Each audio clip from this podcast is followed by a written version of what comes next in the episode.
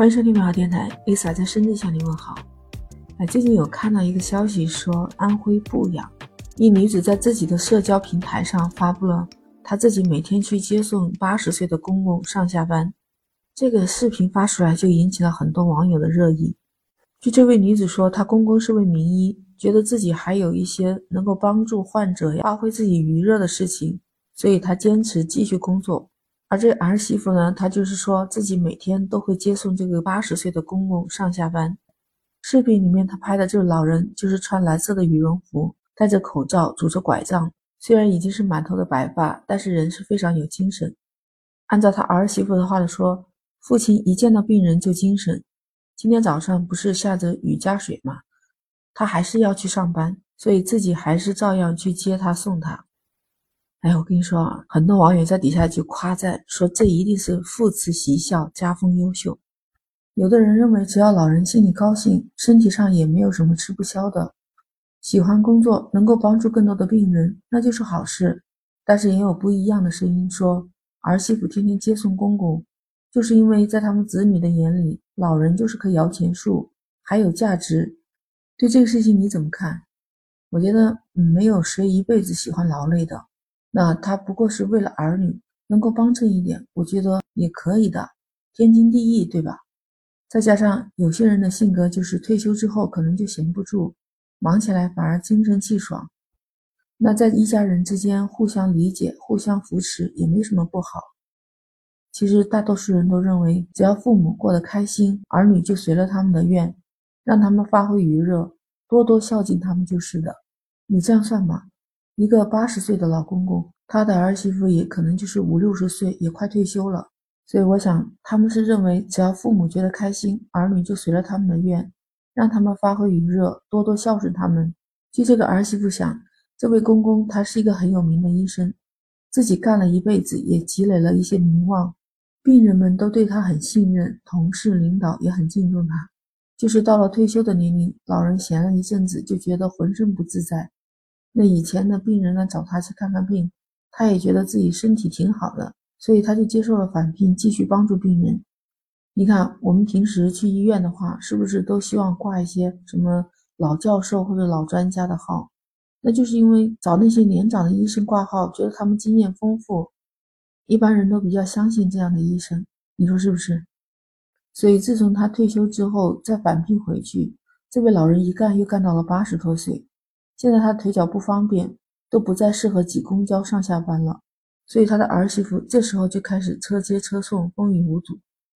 你想想啊，老人家已经八十岁，那他儿媳妇也应该是五六十岁，可能已经退休，有的是时间。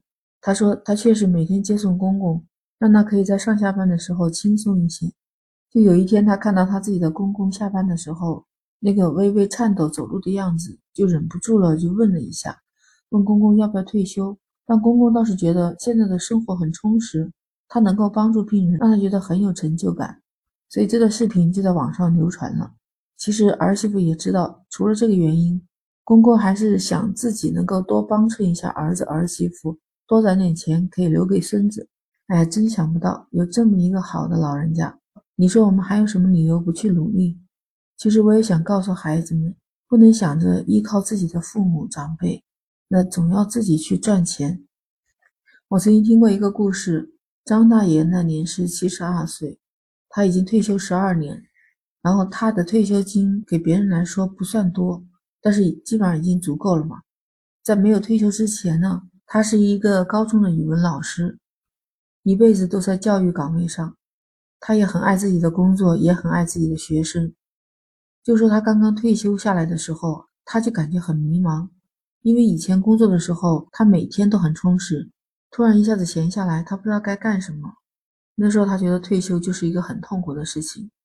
后来他慢慢的适应了退休生活。他和自己的老伴都是那一所学校教书的，老伴当然是退休好几年了，所以那个时候他们两个月的退休金加起来收入还可以，一万三千多。那觉得他们两个人想吃啥就买什么，想干嘛就干嘛。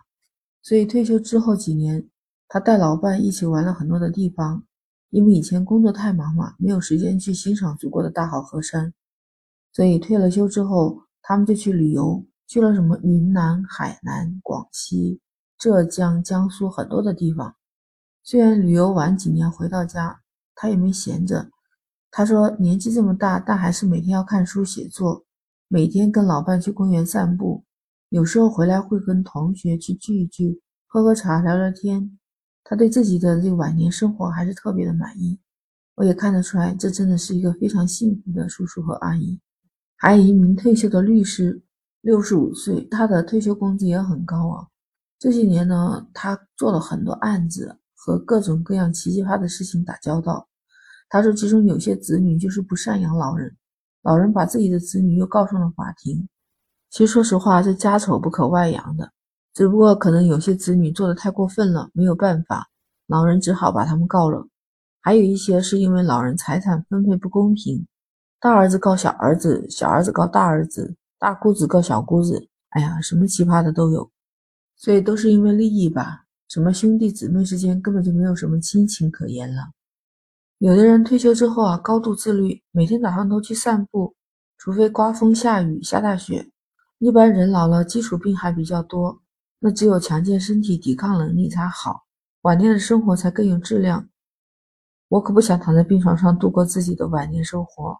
除了锻炼以外，我们还经常看书、写作、学习插画，每天都会忙这几样东西。这是我的生活，我过得很充实。其实有时候他们会在学校里面做法律方面相关公益讲座，我还不知道这个作业应该怎么交，不知道自己还能活多少年，反正活一天就少一天。你看啊。希望是把每一天过好，不辜负自己。晚年生活很简单，就是很充实的那种感觉。他很喜欢他现在的生活，看得出来，他们对自己的人生还是有很多追求的，不单单是物质的追求，还有精神的愉快。所以说，他们喜欢做自己喜欢的事情，能够沉浸在自己喜欢的事情里面，不管自己是有钱还是没钱的，在精神上满足。对他们来说，就是一种身心的健康。我们经常会感叹那些名人，为什么他们到了耄耋之年还能够清楚的有思维和能力？那就说明他们是因为拥有自己想要做的事情，而且一直坚持去做，这样才会让自己的思想没有枯竭，永远继续下去。所以，我觉得我们每个人都有老去的那一天，这就是一个自然现象吧，也是事实。我们也尊重这个规律。